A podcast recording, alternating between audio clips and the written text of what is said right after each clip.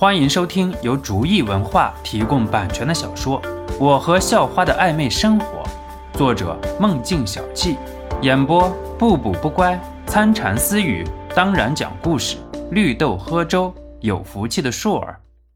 第一百五十六集，肖诺心里很清楚，小四教官想说的肯定是，小刚教官武艺很好，可是比自己还差一点。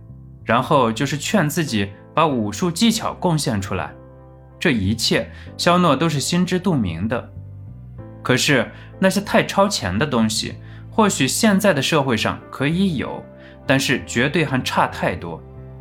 甚至现在的只能说是经验的一些东西，和未来那些已经和科学联系在一起的东西是根本没法比的。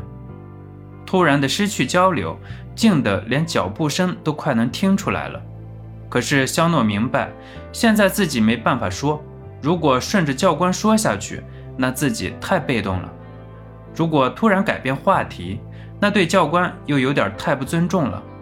所以肖诺进退两难。最后还是小刚教官坚持不住了。虽然心里明白小四教官是什么意思，可是现在这样下去，显然更不好。于是，小刚教官张嘴说道：“哎，都是组织培养的好，我以后一定更加刻苦训练，来回报祖国和人民。哎，嗯，好好努力，别辜负了自己的理想。”小四教官肯定道。但是开始的那一声叹息，却是小四教官现在内心最真实的活动，一种无奈的表现。有了教官这样的人。我们老百姓才能有幸福的生活。肖诺也是赶紧借坡下驴道。本来还有说有笑的两个人，却是突然失去了继续讨论下去的热情。不过还好，很快就到了学校，两个人马上就分别了，也不会显得尴尬。四哥，我觉得这个小子不一般呐。分开之后，小刚教官就在小四教官耳边说道：“是啊，我也知道。”我和这个小子交过手，我敢肯定，要是他全力以赴，我可能一招都过不去。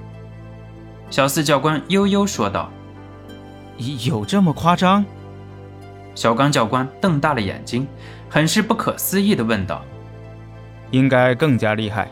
虽然他有极力隐藏，可是那种气场，真的能够释放出很大的压力。”小刚教官只是不置可否地点点头。小刚教官没有真正和肖诺交过手，甚至都没有见过肖诺出手，自然对肖诺没有很多的发言权。不过，自从进入部队和小四教官做战友以来，还是第一次听到这么高的评价。因为小四教官本身就是一个极度有傲气的人。不过这个时候，冯华飞的日子显然过得很不好。我说你敢不敢轻一点？疼！哎，你轻点！疼死我了！冯华飞在医院里大呼小叫道，一边是几个医生和护士在给冯华飞上药。你们轻点啊，周大夫，轻点。冯天宁也是在一边满头大汗嘱咐道：“再坚持一下，马上就好了。”行了，好了，好了。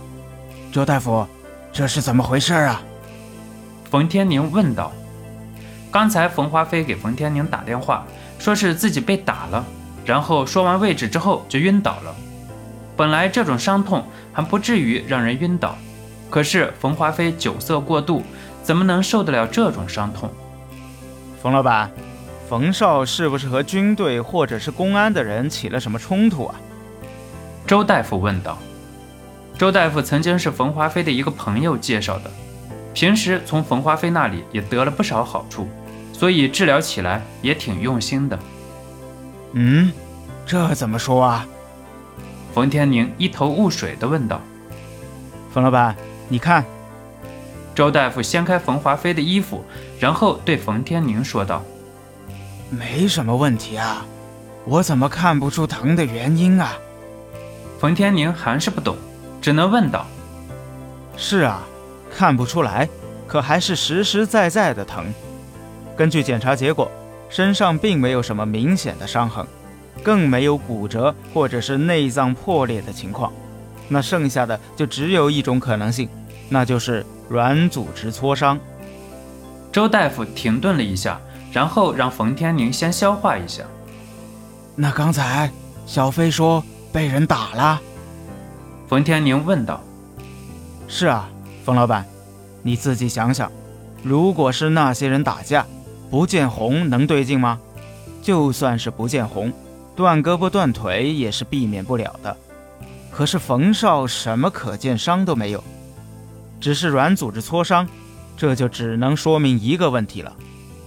周老板继续解释道：“周大夫基本上已经把答案说出来了，可是有些话却不能说得太明白，毕竟自己还在这个位置上，有些影响或者是把柄还是要注意的。”周大夫的意思是，殴打小飞的这些人都是一些有水平的人。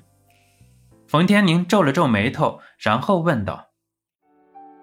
本集播讲完毕，感谢您的收听，喜欢请点击订阅加关注，下集更精彩。